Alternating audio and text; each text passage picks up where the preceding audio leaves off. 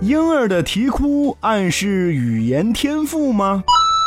这新生儿一出生便向世界做出重要的宣布，当然，他们是以啼哭的形式进行的。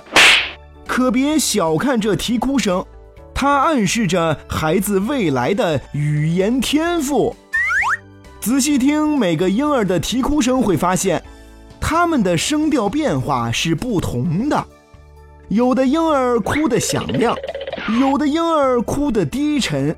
有的婴儿则哭得清脆，刚出生的婴儿的啼哭声调变化曲线只有简单的起伏变化。